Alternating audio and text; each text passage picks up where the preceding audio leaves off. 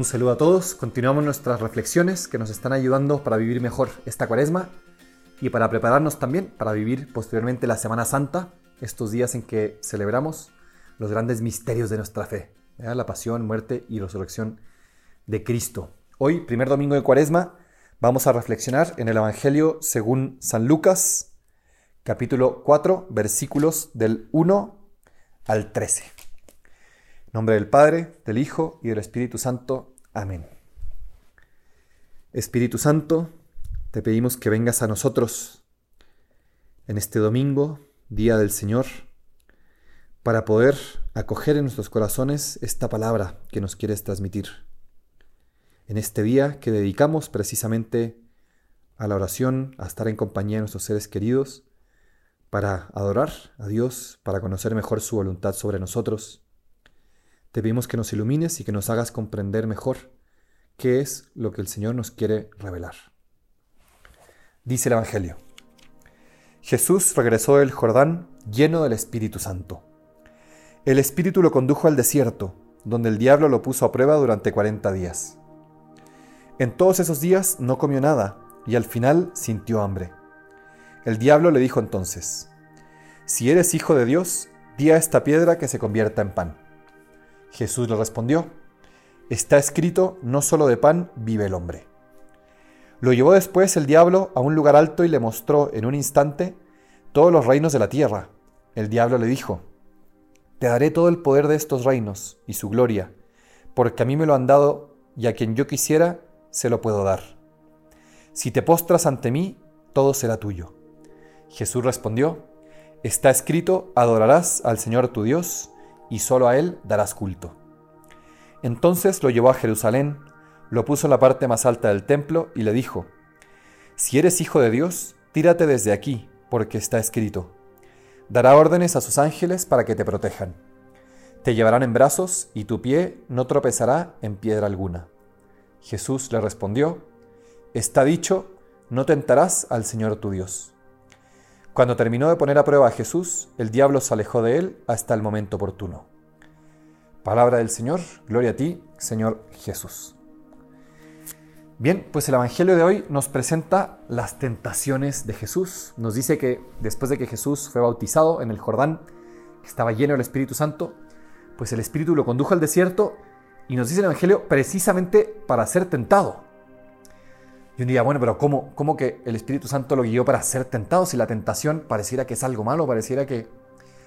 ¿Y qué nos enseña Jesús? Que en realidad la tentación, bueno, es parte de nuestra naturaleza humana, seremos tentados, pero la tentación, más que verlo como algo malo, como algo peligroso, digámoslo así, más bien Jesús nos dice que la tentación es el momento, es la oportunidad de oro precisamente para renovar, nuestra fe, nuestra esperanza, nuestra caridad.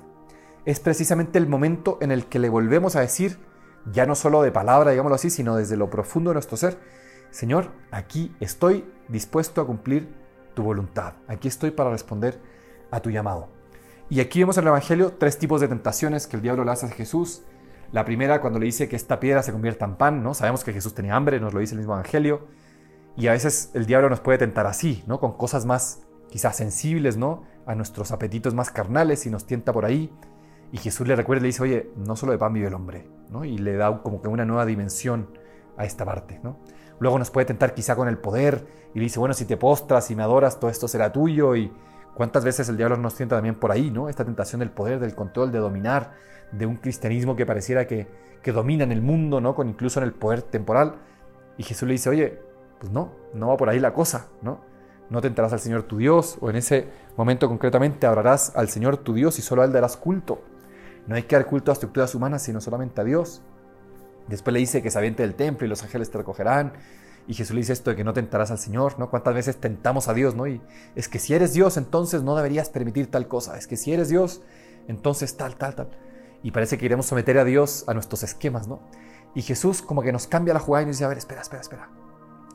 ¿Qué es lo que nos toca a nosotros? Pues decir, aquí estoy para cumplir tu voluntad.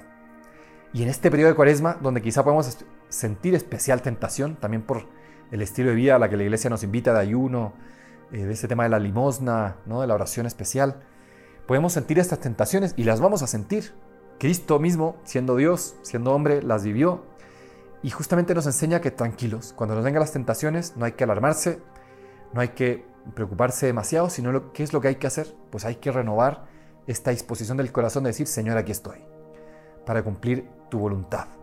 Y sí, tengo esta tentación, pero renuncio a ella, renuncio a esta invitación del demonio, y más bien lleno del Espíritu, así como Jesús, te renuevo mi entrega, me dispongo nuevamente para cumplir únicamente tu voluntad, sea lo que sea. Y sí, quizás me va a costar, por momentos será difícil, probablemente voy a caer, de hecho, en la tentación, somos todos pecadores, pero incluso cayendo, me levanto, acudo a la gracia sacramental en la confesión y me dispongo nuevamente a seguirte. Y quiero, a ejemplo de estos primeros apóstoles, a ejemplo de San Juan Pablo II, que nos ha estado acompañando también durante esta semana como intercesor, quiero, a ejemplo de estos santos, levantarme una y otra vez, seguirte. Y que cuando me vengan las tentaciones tenga la fortaleza de renunciar a ellas para seguirte, o si caigo, pues para levantarme, confesarme y seguir adelante. Señor, concluyo esta semana y me llevo a mi oración esta frase de aquí estoy. Vamos a nuestra oración con esta actitud de renovar nuestra entrega, de no tenerle miedo a las dificultades que puedan venir, de no tener miedo de las tentaciones que vendrán, sino con esta confianza total puesta en Cristo. Y en nuestra oración digámosle una vez más desde lo profundo, Señor, aquí estoy. Quiero cumplir siempre tu voluntad.